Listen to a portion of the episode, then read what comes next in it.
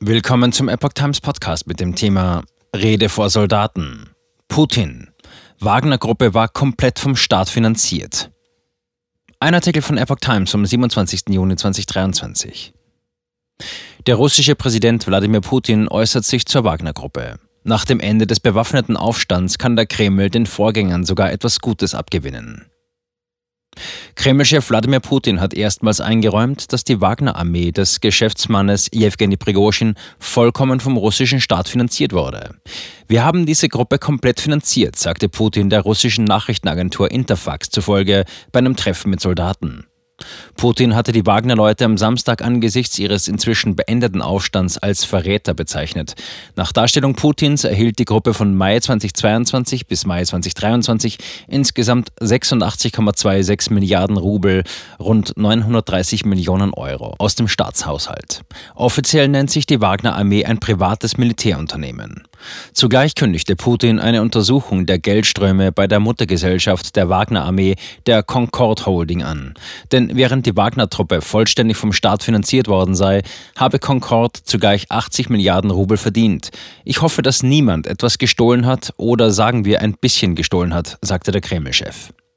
Putin äußerte sich auch zu den Folgen, die ein erfolgreicher Aufstand der Wagner-Armee für den Fortgang des russischen Angriffskriegs gegen die Ukraine hätte haben können. Vieles Erreichte wäre bei der militärischen Spezialoperation nach Worten des Kreml-Chefs in dem Fall verloren gegangen.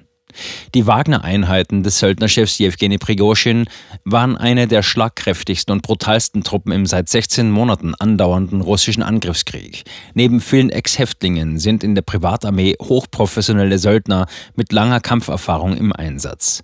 Putin kündigte in nächster Zukunft Veränderungen in der Führungsetage der russischen Streitkräfte an.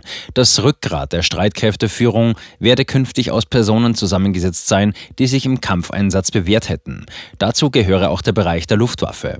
Der Kreml-Chef äußerte sich nicht dazu, ob er an seinem Verteidigungsminister Sergei Shoigu festhält.